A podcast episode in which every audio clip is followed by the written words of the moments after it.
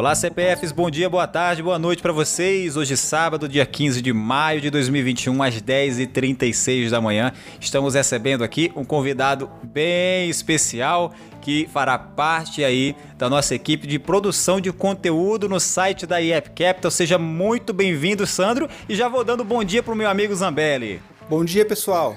Oi, CPFs, oi Yuri. Hoje temos um convidado de peso, hein? Seja bem-vindo, Sandro.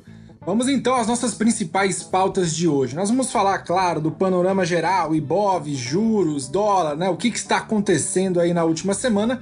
Vamos entrevistar o Sandro, vamos sabatiná-lo aqui e vamos falar também que é muito fácil ganhar dinheiro com o mercado subindo.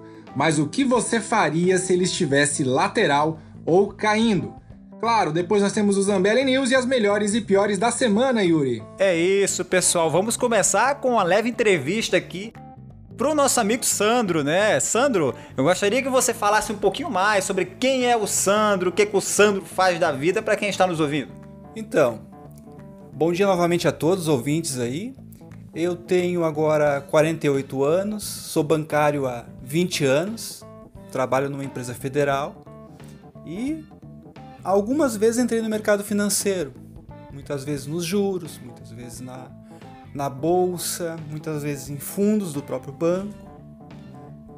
Já tive umas experiências ótimas na bolsa, outras experiências ruins. Né? Novamente entrei agora na, no. Reentrei, na verdade, porque eu estava investido antes do crash Covid e comecei a investir novamente na bolsa depois do crash Covid diretamente através de uma corretora.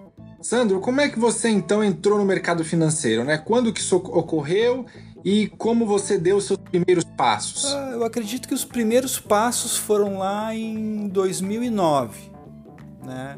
Eu até peguei uma época boa que teve o, o crash em 2008 dos que foi uma, uma crise mundial, né? E 2009 teve uma recuperação muito boa da, das bolsas, da bolsa brasileira, né? Então, naquela época era bem fácil de conseguir os lucros, né? Mas eu não entendia nada de análise gráfica. Então, eu ia aproveitando. Então, você é aquele tipo de cara você é aquele tipo de cara que é o famoso pega a crise, né? Você reparou, é. Zambelli? Pegou a crise de 2009, ou a crise de 2008, né? Recuperação é. em 2009, e agora pegou a recuperação em 2020. Fala aí. Bem assim, eu pensei, tá barato pra caramba. Vamos entrar. É claro que dessa última vez eu procurei me me instruir, né? Eu disse, não, não, vou cometer os mesmos erros do passado, uh, segurar posições que eu estava ganhando e depois devolvendo lucro, né? É claro que ainda tá, estamos num processo de aprendizado, né? A gente está sempre aprendendo. Né? Sim, sim, faz parte do processo de construção, né, do conhecimento. É, toda esse, esse, essa jornada né, dentro do mercado financeiro, seja ganhando, seja perdendo, faz parte. Né? O que importa, como eu gosto muito de falar, é a questão da consistência, porque muita gente se atenta só ao fato, ah, eu perdi tanto esse mês, mas não se atenta o quanto ela ganhou, né? Então muita gente ela eh, fica abatida devido a isso, né? Fica mais ligado nas percas do que nos ganhos em si. Claro, se você fecha o mês negativo, aí você pode se preocupar com isso. Mas se você fecha o mês positivo, esquece as perdas, cara. Vai curtir a vida, entra no novo mês, porque a cada novo mês que vai entrando é uma nova oportunidade que você tem de fazer aí com que seu patrimônio cresça de maneira sustentável. Agora, claro, não pode comprar as coisas, né? Fazer as coisas a esmo, como a gente sempre fala aqui. A pessoa vai comprar um carro, passa dois, três meses pesquisando sobre o carro. Você vai comprar ação, não lê nem o básico sobre a empresa, né? E aí é o tipo de coisa. Vai fazer um trade, você tem que pensar assim, ó. Essa empresa vale o meu dinheiro? Porque imagina, se você tiver necessidade de casar com papel, você tem que casar com um papel bom. Você não pode casar com uma bomba, né? Então, fica aí mais uma dica para quem gosta, né, de fazer é, é, trades curtos, né? Swing trade, day trade, entendeu? Escolher papéis, né? Que você tem que botar na sua cabeça. Vale o meu dinheiro? Esse papel vale o meu dinheiro? Eu posso casar com esse papel se der tudo errado? Tá aí uma, uma indagação que você tem que fazer. Realmente, Yuri. Até para comprar meu carro também eu estudei bastante, né? Estudei aí dois anos, estudei, comprei ele, ele desvaloriza todo ano, mas mesmo assim eu tô ah, super satisfeito com ele. Não teria, ah, vou trocar por um outro carro. Não me tem interesse, eu posso ficar com ele por mais anos. Yuri, antes da gente entrevistar o Sandro de uma forma mais profunda, vamos então à nossa primeira pauta falar um pouco do panorama do mercado, tá? Mais uma vez, a inflação global dominou os debates e os movimentos do mercado na semana. Nós vimos aí as bolsas em queda generalizada, tanto aqui quanto lá fora, digerindo os dados do payroll nos Estados Unidos que veio abaixo do esperado. Posteriormente, dados da inflação acima das expectativas contribuiu para acender os receios da volta da inflação na economia americana. E isso a gente já tinha antecipado aqui no CPF Cast passado. Apesar da pressão baixista externa, dados econômicos positivos aqui no Brasil, somado aos balanços corporativos com números mostrando que talvez o pior já tenha ficado para trás, lembrando que é uma comparação errônea que o pessoal faz, né? Comparando com 2020 que foi desastroso contribuíram para o que o Bovespa então fechasse de lado aos 121.880 pontos. Nos Estados Unidos foi divulgado o índice de inflação ao consumidor, que surpreendeu com alta de 4,2%. Olha só, bem acima do esperado. Reagindo a isso, as bolsas caíram lá mais de 4%, mas recuperaram em parte e o S&P fechou a semana com baixa de 1,4%. E É isso, pessoal. E aí vocês têm que se atentar, né? Que, como a gente sempre fala, o mercado americano é termômetro para o resto. Se lá cai, o resto acompanha, não tem para onde correr. Né? É tipo aquele, é aquele tipo de coisa, né? Ninguém solta a mão de ninguém. Então, se um cai, arrasta o resto junto e por aí vai.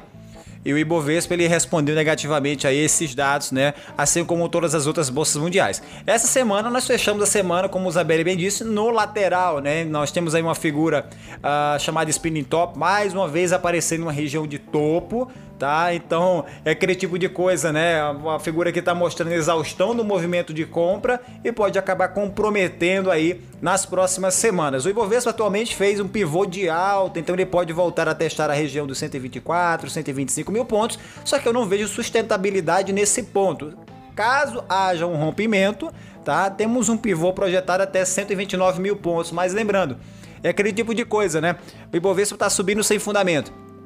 Então imagina, se você vai construir uma casa e a casa não tem uma boa fundação, o primeiro balanço, amigo, a casa vai abaixo. E aqui não vai não, não tá fugindo muito dessa lógica não, tá? E Bovespa subindo sem nenhum tipo de justificativa plausível, né? Quando eu falo plausível, é claro, é, é, é se analisando com base em fundamentos e fundamentos, fundamentos, não fundamentos que estão usando a idade de 2020, como o Zambelli falou, que são dados errôneos. Né? Tivemos aí um ano extremamente atípico para eles estarem comparando com o ano seguinte, né? Eles deviam estar comparando com 2019, pô. Né? Ou então fazendo uma projeção que, se, que estivesse dentro dos, dos parâmetros normais e não é, é, é, projetando em cima de um ano que foi um ano extremamente atípico. Então essa, essa expectativa que, o, que os investidores estão tendo é, é, é assim, não tem, sabe? Não tem muito para onde correr. O Ibovespa ele já está numa região de topo já há bastante tempo, como a gente já vem falando. Desde o ano passado, no CPF Cast anterior, a gente comentou, o Ibovespa vai bater 125, 130 mil pontos e as pessoas vão continuar comprando.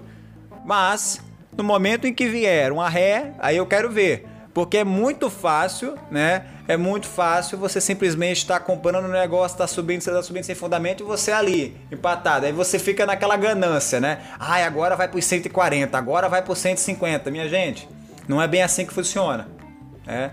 E é o tipo de coisa que preocupa muitos investidores, né? E aí você sabe muito bem como é que os tubarões trabalham, né, Isabelle? Os tubarões vão impulsionando o negócio, vai subindo, vai subindo, as sardinhas vão entrando, vão ficando naquela euforia, né? Aquela, aquele famoso FOMO, que é o medo de ficar de fora, vai, vai impulsionando o negócio, vai subindo, vai subindo, quando chega lá em cima, um tubarão despeja tudo de uma vez e aí as sardinhas morrem no processo.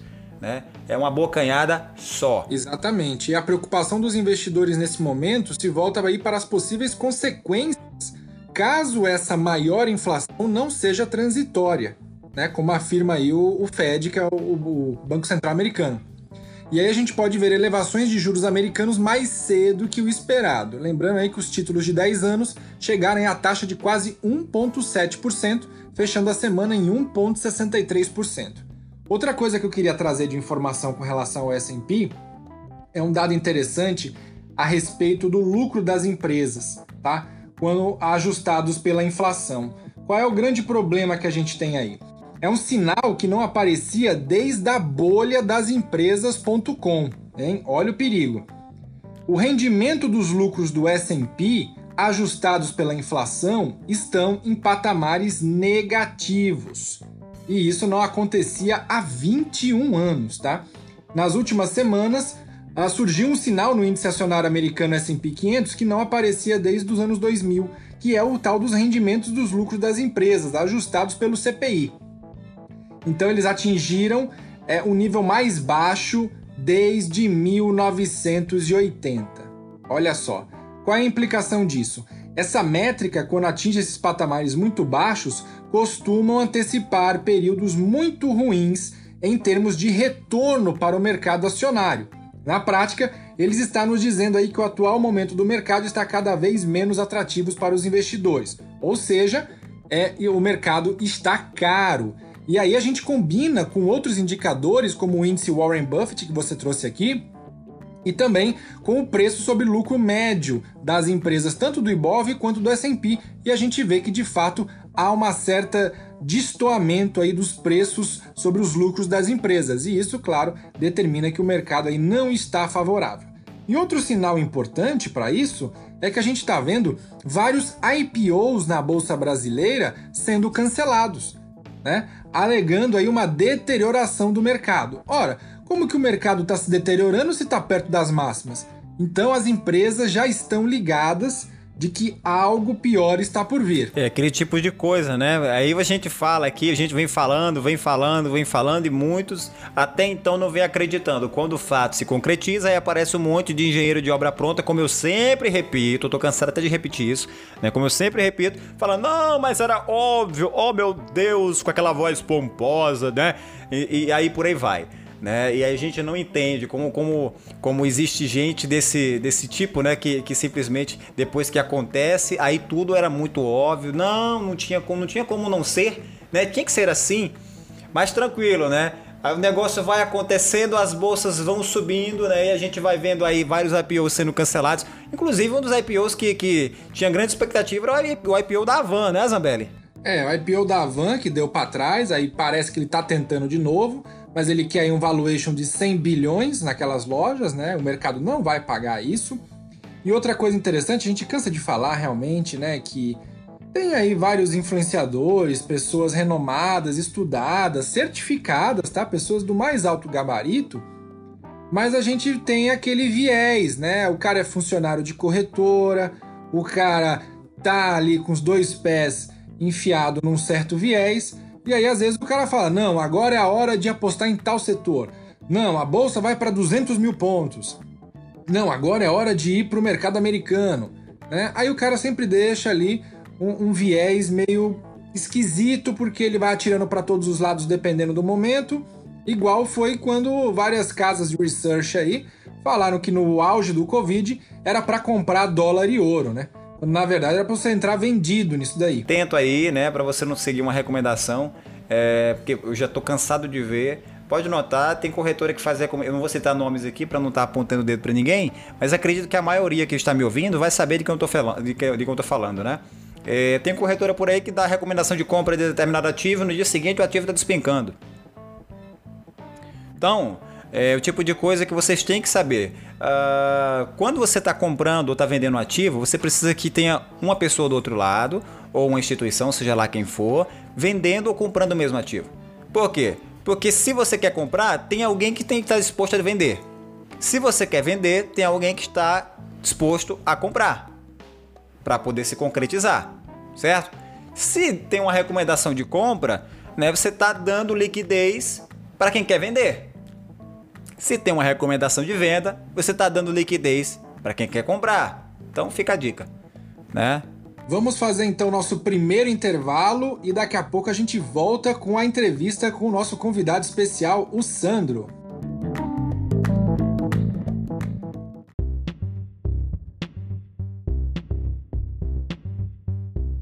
Você quer mais conteúdo sobre a análise fundamentalista das empresas listadas na Bolsa de Valores brasileira? Acesse o canal do analista e investidor Rafael Zambelli no YouTube www.youtube.com/barra Rafael Zambelli com Z e dois L's.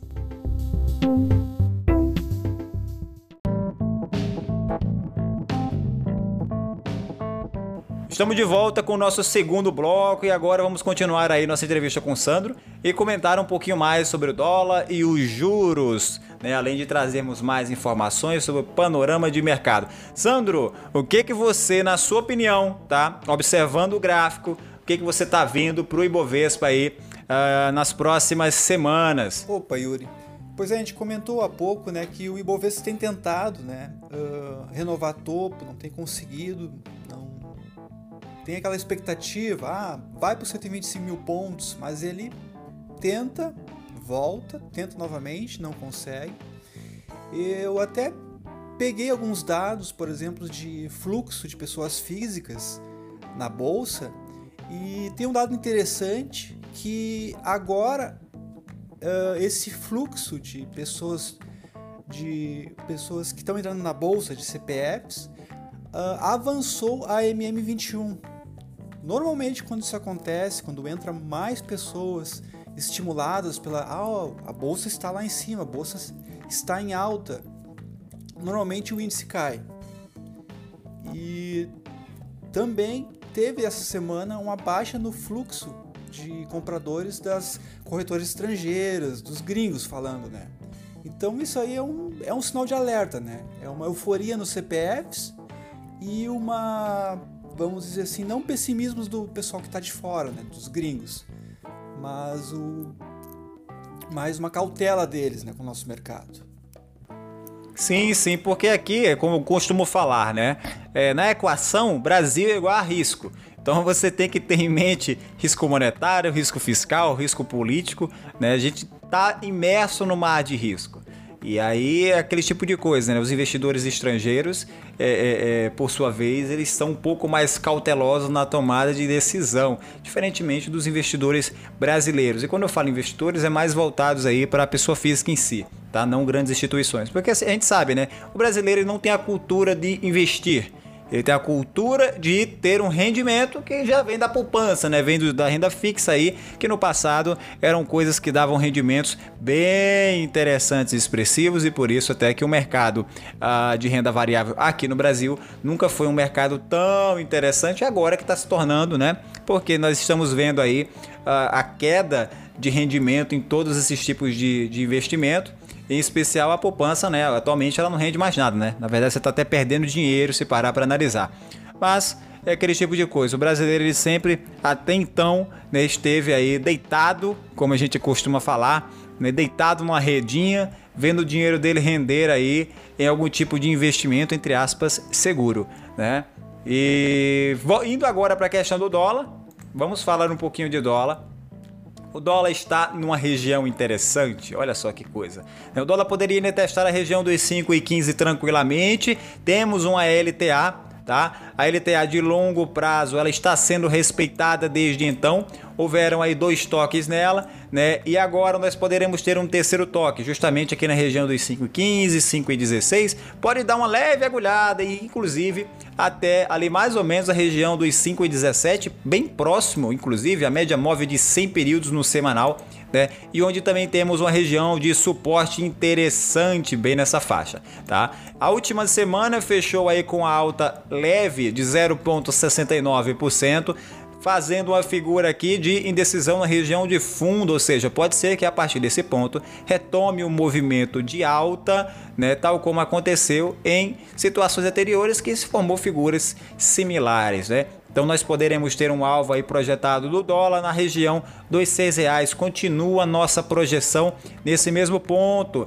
Minha opinião pessoal, tá? Isso aqui não é recomendação de compra ou de venda de nenhum ativo, mas para vocês ficarem por dentro do que que eu penso, do que que eu acho, minha opinião pessoal é dólar na região aí dos 6 reais, 6,40, 6,80 até o final do ano. Ele vai ficar nessa faixa, tá? Então, acredito eu, mais provavelmente na região dos 6,40, 6,80. Mas os 6, os 6 reais eu tô colocando assim, bem assim, num, num, num entre aspas, curto prazo tá bom? Mas até o final do ano nós temos aí uma projeção interessante para o dólar. E aí é o tipo de coisa, né? Se o dólar for para essa região, o que, é que você acha que acontece com o Ibovespa? Se questione, meu amigo, se questione porque não vai ser mole o negócio. Estamos numa região de suporte natural e o dólar tem grandes chances de voltar a subir, Zambelli.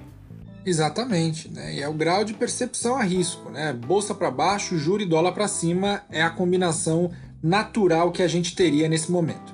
Agora, continuando a entrevista com o Sandro, é, qual é a tua escola de investimentos? Qual é a tua tese, Sandro? É mais fundamentalista? É gráfica? E, e, quando que você iniciou de fato o estudo gráfico, que é o conteúdo que você vai começar a postar lá no site da IFCapital? Eu comecei no último ano a, a deixar mais assim o empirismo de lado, né? Porque antes eu ficava só no fomo mesmo, né? Ah, aquela ação subiu bastante, eu vou ir atrás, vou ir atrás com o público, né? Às vezes subia a Petrobras, ah, a Petrobras está ótima. Daí eu pegava, fazia um investimento e daqui a pouco ela caía. E eu não entendia por que, caía. É, provavelmente porque ela tinha é, colocado um topo duplo, ou então estava super comprada pelo público e o mercado virou, e eu não conseguia entender isso. Né? Então, o ano passado teve o crash Covid, eu estava eu tava acho que em férias, ouvindo num feriado que tá, as bolsas americanas estavam caindo, caindo, caindo.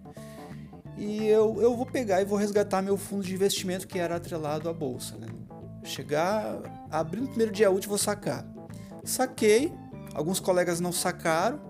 Eu já tinha tido experiências, né? Que olha, isso vai ficar feio, pessoal. E o pessoal, não, isso aí vai voltar. Logo depois, o pessoal, um mês depois, o pessoal amargando quedas lá de 70%. E eu só pelo feeling, eu tinha tido uma perda, uma perda de 3% eu pensei, não, eu tenho que começar a entender o mercado, eu tenho que começar a entender de análise gráfica, né? Eu achava interessante. Então eu comecei a comprar, comprar alguns livros, assistir vídeos de alguns professores, né? E mais para cá eu comecei a sentir a necessidade de começar a ter esses estudos uh, na internet. Até porque eu fazia muitos estudos e depois eu não conseguia retomar. Então eu comecei a gravar esses estudos na internet e ficou mais fácil, porque daí eu tinha a possibilidade de retomar aqueles estudos. Alguém perguntava alguma coisa para mim, daí eu não podia responder qualquer coisa, eu tinha que me ater ao livro. Então isso foi super importante, porque tu aprende mais sendo perguntado pelos outros, ensinando, né? Porque eu não posso responder qualquer coisa eu quero olhar no livro, quero olhar o, o que, que é a base de certos autores, né, que eu sigo, né? Basicamente isso, né? Foi minha caminhada no, no mundo gráfico. É, excelente, Sandro. É isso, pessoal. Continuando aqui agora para a questão dos juros, para vocês terem noção como é que está agora é, essa questão. Né? Juros curto e juros longo, não preciso nem falar, né? Todos eles subindo feito loucos em direção ao alvo final. Os juros de 2025 teve uma alta aí Nesse último, nessa última sexta-feira de 0,36% e na semana acumulou 2,48%, né? está em direção ao último take na região dos 9,61%. E aí, vale lembrar uma coisa, né? 9,24% foi o topo do Covid, então teremos aí os juros curtos rompendo essa região de topo do Covid né? E isso é um péssimo indício para o Ibovespa. Já nos juros longos, juros longos já está na região dos 9%. Né? Nessa última semana fechamos aí com 2,60 de alta e os juros longos têm um alvo projetado agora na região dos 10,24%, por sua vez também rompendo o topo do Covid que se encontra atualmente na região dos 9,9% né? E um outro alvo projetado que também temos para os juros longos é na região do 10,88%. Então, temos aí alvos bem acima, né? Todas as médias dos juros estão apontando também para cima no semanal e poderemos ter aí uma leve uma leve correção aí nos juros, porque eles já estão com movimento de alta né, bem forte e depois eles retomam aquela movimentação padrão, né? Seguindo a LTA. Mas tem que se levar em consideração essa correlação, como a gente sempre fala aqui, né? Dos juros com dólar para estar. É, é, é, juros com dólar, não, juros com Ibovespa e com dólar também, tá? Para estar se posicionando de maneira inteligente dentro da bolsa, né? A gente sabe que o, o Ibovespa ele segue caminhos diferentes dos seus amiguinhos. Então, cuidado para não se posicionar errado, né, no ativo errado e depois não tomar um belo de um fumo. Perfeito. Sandro, deixa eu te perguntar uma coisa, né? O pessoal lá do grupo, é, começaram a chamar a gente de Cavaleiros do Apocalipse. Por quê? No final da segunda temporada, né, nós já começamos um tom um pouco mais pessimista. E nessa, nessa terceira temporada a gente tá com um tom mais pessimista ainda, né? Você acha que é exagero nosso? Você acha que o mercado tá esquisito? Comenta um pouco pra gente com relação a isso. Pois é. Na, na verdade, assim, o, o nosso grupo, ele ele faz parte de um pessoal assim que quer comprar, que quer vencer, né? quer comprar uma coisa, ter lucro, vencer, né? É claro que uh, no mercado profissional também tem o lado da venda, a gente pode entrar também vendendo certos ativos. Só que isso é uma coisa mais uh, diferenciada, mais para profissional, não é do alcance de todo o grupo, né? Eu acredito assim, ó, que com o dólar, já teve outras vezes assim. O dólar baixou, né? E a bolsa atingiu um pico. E novamente está ocorrendo isso. Uh, eu estava nas últimas semanas procurando alguns ativos que estavam numa tendência de alta. Consegui bons lucros ali, mas muitos reverteram. Aí me deu aquele sinal, né? Opa, se até a minha Uzi Minas, que estava performando bem, a Vale também, que são os que estavam puxando a bolsa, não estão indo bem e outros aqui estão puxando a bolsa agora? Será que não é hora de dar uma reavaliada? Né? Eu sempre coloquei assim, ó, quando o dólar estiver a 5 reais, 5 e 10, eu tenho que fazer um investimento maciço em alguma coisa em dólar, ou um fundo de investimento em dólar, ou mesmo comprar dólar, passar para o exterior, porque nós temos um ano eleitoral ano que vem e eu acredito que a nossa moeda vai ser muito pressionada. E como um é contrário ao outro, a bolsa vai para um lado, o dólar vai para o outro, né? se eu fosse escolher um campeão agora, escolheria o dólar, que está com um valor mais baixo né? em relação a, a seis reais que ele já esteve, a cinco reais que teve no início do ano. Então, é uma forma de proteção isso que eu acredito. Temos que se proteger. Exatamente, exatamente. Aí eu fico até assim, né, Isabelle? A gente fica até assim, poxa, caraca, a gente tem os títulos dos Cavaleiros do Apocalipse, mas, gente, esse, essa, essa situação é, não, é, não foi a gente que criou, tá? É, como a gente costuma falar, nós só trazemos a informação para vocês. É, a gente acha até engraçado, né, ser chamado dessa maneira, mas é mais para vocês compreenderem. Não é que a gente quer que as coisas caiam, é porque as coisas estão mostrando que vão cair. É diferente. Eu não quero que nada caia. Se fosse por, fosse por mim, tudo subiria. Né? Imagina. Eu vou querer que as coisas caiam? É, o meu intuito comum é que a economia sempre cresça, né? Então, que o, que o mercado ele sempre se desempenhe muito bem. Só que eu não posso ser leviano e chegar para vocês e dizer, ó, a bolsa vai subir, vai bater 200 mil pontos. Eu não tô vendo isso. Né? Não sejamos hipócritas e, e nem mentirosos. Exatamente. Vamos fazer aqui o nosso intervalinho de 10 a 15 segundos, a gente volta a falar desse mercado que está aí patinando.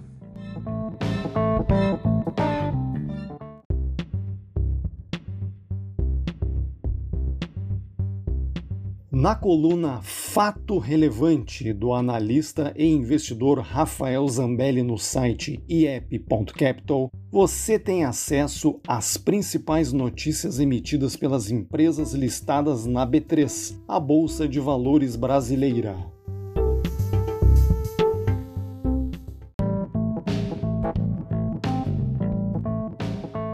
Estamos de volta no nosso último bloco e agora vamos falar que é muito fácil ganhar dinheiro. Quem quer dinheiro com o mercado subindo, tudo é muito fácil, né? O mercado subindo, tudo é muito mole. Eu quero ver o mercado lateral ou caindo. Fala, Zambelli. Cai, cai, balão, né? Tem aquela musiquinha. Vamos ao seguinte, ó. Quem comprou em abril, maio, junho, julho, agosto está provavelmente ganhando dinheiro, porque tudo subiu. Agora, quem já comprou ali em meados do fim do ano passado, hum, talvez não esteja tão bem assim. Só para a gente é, trazer um relato aqui de, de como pode se ganhar dinheiro além de só comprar as ações, deixa eu só fazer um adendo em relação ao bloco anterior. A gente acha que as coisas estão um pouco uh, caras né, na bolsa. Ó, vamos lá. Trazendo alguns resultados operacionais aqui. A Clabin ela teve um lucro no primeiro TRI de 421 milhões revertendo o prejuízo do primeiro TRI de 2020. Mas sabem quanto foi o prejuízo no primeiro TRI de 2020? 3,1 bilhões. É ridículo, entendeu? É muito distoante o prejuízo em relação ao lucro que ela obteve. E aí nós temos que ver que esse lucro ele foi obtido pela disparada do preço da celulose. Não foi um aumento de produção, não foi expansão das atividades, né? Outro exemplo, BTG Pactual teve crescimento aí de 52% no lucro. Só que isso foi puxado à abertura da sua nova área de investimentos. Ou seja, ele teve que diversificar suas operações para conseguir manter o lucro. Vamos para outro exemplo. Marfrig reportou lucro líquido de 279 milhões, saindo do prejuízo de 137 milhões no primeiro tri de 2020. Claro, dólar foi o que mais impactou isso aí. Sul América Seguros, empresa boa, registrou queda de 23% no lucro líquido. Olha, em comparação com o primeiro tri do ano passado, hein? Localweb reportou alta de 78%. Sabe por quê? Porque ela fez inúmeras aquisições e jogou tudo isso dentro do seu resultado. Ou seja, não foi o resultado dela propriamente dito. Foi resultado aí refletindo a integração dos negócios adquiridos. Então é mais uma prova que a gente precisa ficar esperto, porque o negócio não está tão bom assim quanto os números e as matérias, as manchetes estão falando.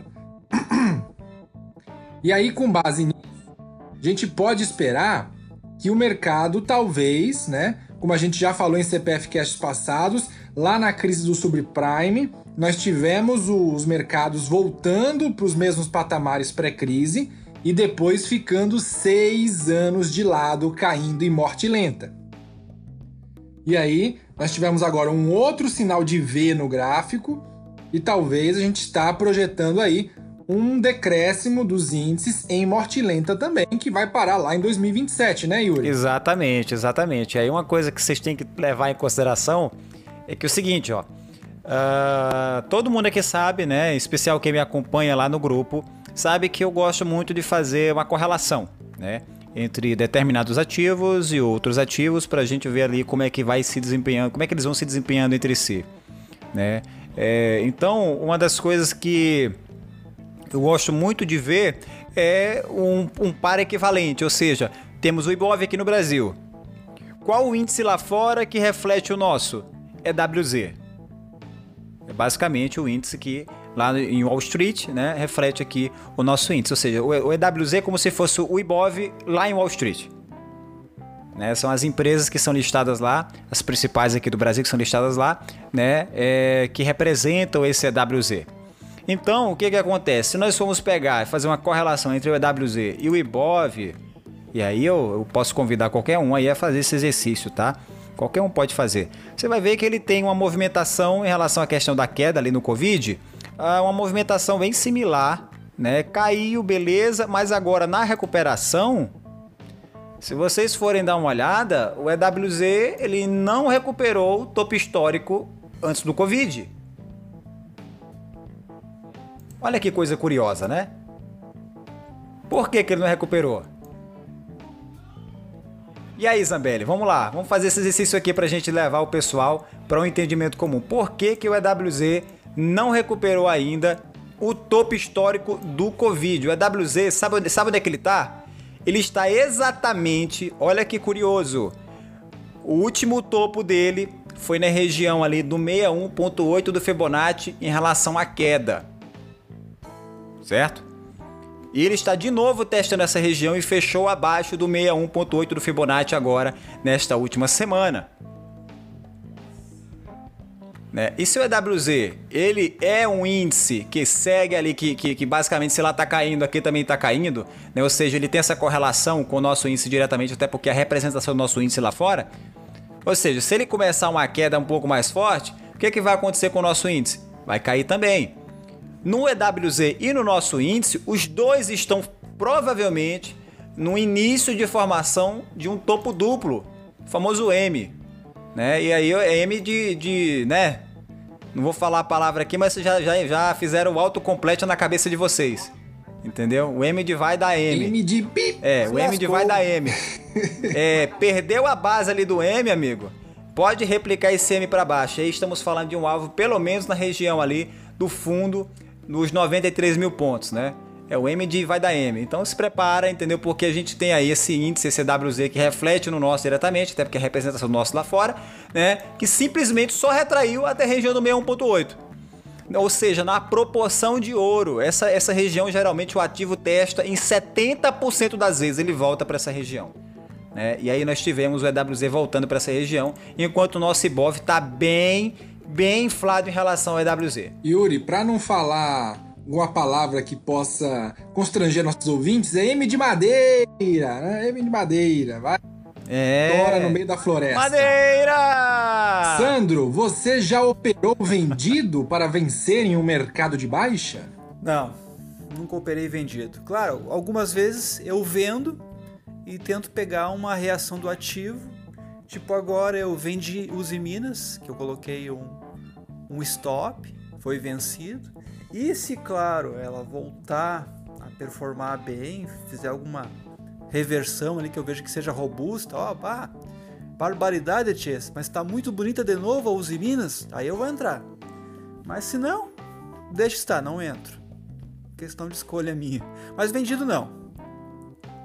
Perfeito. Então você liquidou a posição na Uzi Minas, né? Isto. Liquidei, Beleza. Não. Yuri, você que você já operou vendido, inclusive um deles foi um tradeaço quando eu te mandei aquela alta absurda da MMX, não foi? Foi, lembro como se fosse hoje. O Zambelli chegou para mim e me mostrou ali o ativo MMX, né? É, subindo como se não houvesse amanhã.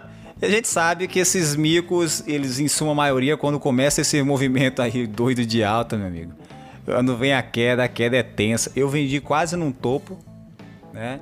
E recomprei ele na metade do caminho. A dificuldade toda foi para recomprar, tá, pessoal? Por quê? Porque o ativo entrou em leilão várias vezes. Então imagina, o meu desespero, né? Quando eu vi o negócio entrando em leilão, eu fiquei, caraca, e tava no meu alvo, tá? Tava no meu alvo, eu fiquei, caraca, se essa porcaria sair do leilão e não pegar no meu alvo, se der uma subidinha, ele não vai, eu vou ter que liquidar no dedo. E aí o que aconteceu? Eu fiquei monitorando, né, a saída do leilão. Quando saiu no leilão, eu liquidei no dedo.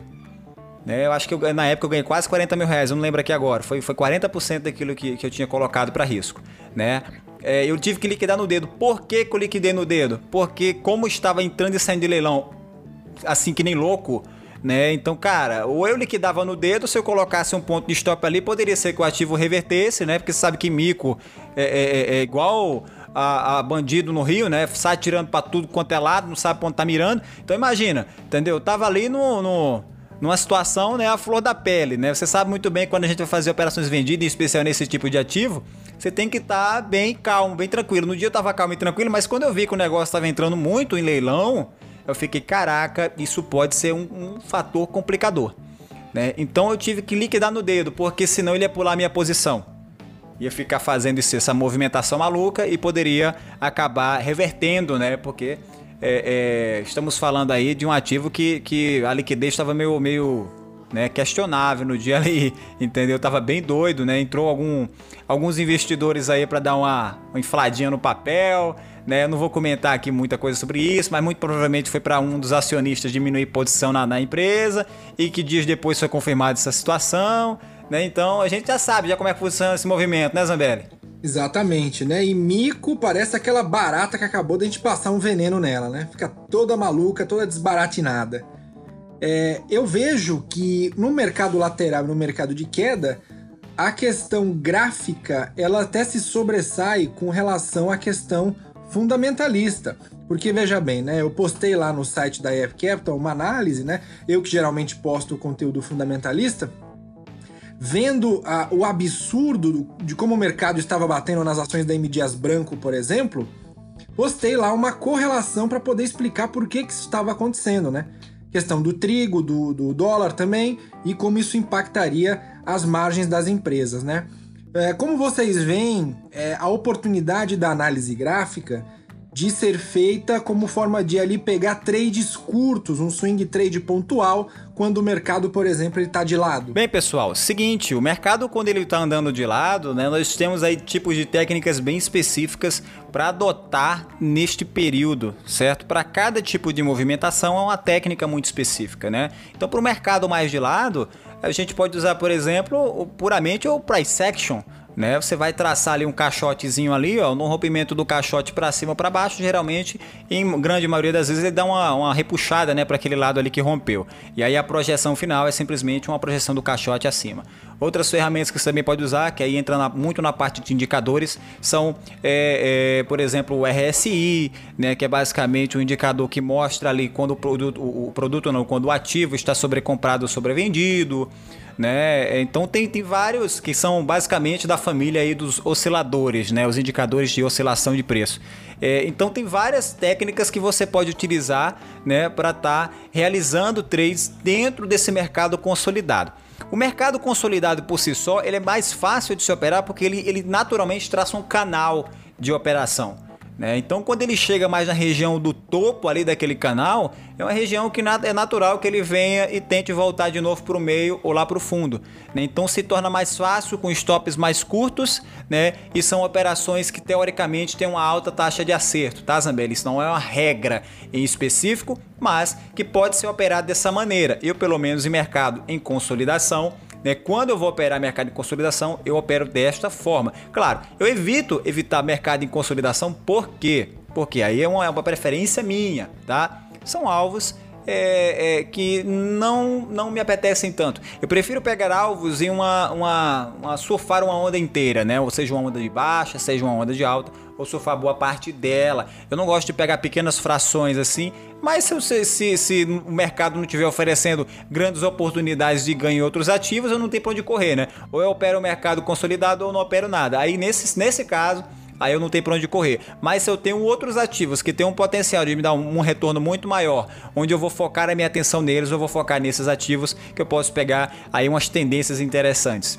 Então, Yuri, aproveitando assim o que tu falaste, realmente o mercado, por exemplo, em alta ou em baixa, por exemplo, vamos dizer em baixa agora, ele vai seguir um canal, ele vai descer lá numa um suporte, depois ele vai subir, vai numa resistência claro que a gente não pode tanto se basear nesse canal, porque uma hora ele pode ser rompido drasticamente ou muito para baixo ou muito para cima. Uh, o meu perfil mais eu gosto de trabalhar é com swing trade, deixar ali alguns dias, semanas ou position, ficar semanas posicionado, mas tem que ter uma clara tendência, né? Normalmente eu me posiciono comprado. Então, se fosse nesse caso, seriam operações de curto prazo. Seriam assim, eu tivesse numa no suporte, no, na parte de baixo do canal, o ativo, a gente desenharia, veria que as médias móveis estão embaixo dele, levemente apontadas para cima, já é um ponto de, de voltar ao ativo, de, de estar comprado no ativo, mas são operações curtas, né? Uh, basicamente eu me posicionaria com as em relação às médias móveis, está muito esticado, está muito longe de uma, de uma média móvel e eu sei que o ativo por exemplo, gosta de buscar a média curta, ele vai, ah, ele vai querer buscar a média de 21, está lá em cima. Ele faz esse retorno. Então, eu vejo alguma operação com um stop barato, né, que seja de pouco risco, sempre planejando para ser um, um risco menor do que o meu possível ganho. Claro, a gente sempre coloca o que pode se lascar, né? Ah, tal valor eu posso deixar correr, beleza? Visando um lucro maior, né? Mas, como o Yuri até falou, uh, no mercado em queda, ou você aluga ações e passa a ficar vendido, né? E, e consegue uma alta rentabilidade, que nem foi o caso da, da empresa X que ele, que ele vendeu, né? Ou então faz operações curtas de compra, tem lucros menores, né? Sim, sim. E aí vai muito do perfil né, do, do, do investidor. Porque essas operações curtas são mais voltadas para o scalp, né? São operações que você vai ali simplesmente para fazer aquela, aquele corte, né? Corte limpo, que eu também gosto de chamar aqui, né? De determinado lucro, né? tirar um, um pouco de lucro do mercado e já pular fora dele. Né? São operações que você entra com um nível de alavancagem maior em busca de retornos maiores, só que com pequenos pips, né? poucos pips, ou poucos pontos aqui no caso aqui do índice brasileiro, né? ou do dólar, ou poucos ticks né, no caso das ações, que a cada tique significa um centavo, salvo engano. E aí é o tipo de coisa, se o day trade é a Fórmula 1 do trade, o scalp é a Fórmula 1 do day trade. Né, o scalp é a modalidade mais avançada de operações, porque estamos falando de algo que, se o day trade é especulativo, o scalp é extremamente especulativo. São operações em gráficos menores, gráficos de um minuto, gráficos de 30 segundos e olha que loucura, estamos falando de time frames extremamente baixos que possuem alto ruído de mercado. O que é, que é o ruído de mercado? É aquele momento ali que pode ter simplesmente um, um comprador um pouco mais forte, uma euforia, alguma coisa, entendeu? Que não vai corresponder tão fortemente a uma análise técnica, né? Então é mais especulativo. Eu já fiz muito scalp, tá? Principalmente na abertura de mercado do índice brasileiro, né? Uma das metodologias de scalp que eu sempre usei, né, são scalps Uh, por exemplo, o primeiro candle de 5 minutos se formou, né? E aí o que, que eu vou fazer? Em 2 minutos, perdão, o primeiro candle de 2 minutos se formou, e aí o que, que eu vou fazer? Quando a próxima entrada romper, o próximo candle que, que surgir romper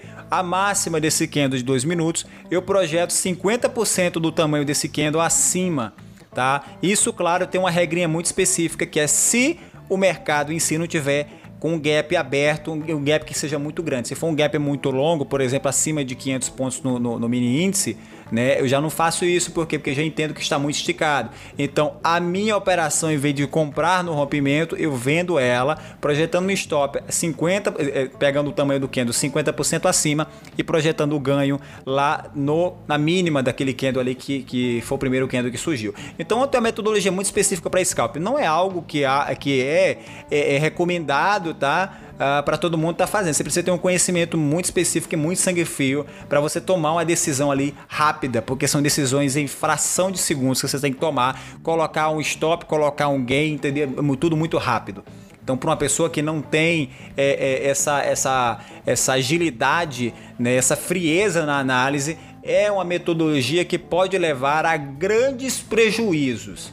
Tá? E quando eu falo grandes prejuízos, é grande mesmo, porque no scalp, o seu stop ele é sempre maior que o seu gain. Dificilmente você vai pegar um scalp de 1 para 1. Né? Então você tem que ter uma taxa de acerto extremamente alta para ter algum tipo de ganho nesse tipo de operação. E no momento que você tomar um loss, Deus queira que seu stop não seja pulado, porque se ele for pulado, meu amigo, você tá ferrado.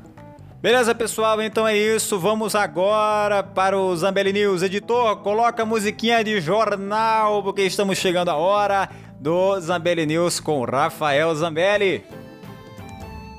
Vamos lá então para as principais notícias que balançaram o mercado nesta última semana. A 3R Petroleum anunciou novo diretor em sua subsidiária, Tecnisa lançou um novo empreendimento em São Paulo, a Card System apresentou a EBITDA recorde no primeiro TRI de 2021, PetroRio divulgou resultados positivos sobre perfuração de novos poços, Petrobras vendeu participação em campo terrestre no estado do Sergipe, vendeu lá seus postos para outra empresa.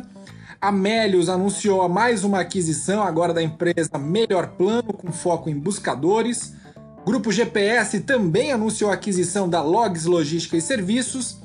A Bimob anunciou a recompra das suas ações. Petrobras também fez um acerto judicial com a Companhia de Eletricidade do Amapá. Isso vai fazer com que ela ganhe aí 314 milhões de reais. Construtora Mitre anunciou que fará antecipação de seus dividendos. Via Varejo finalizou nova emissão de dívidas.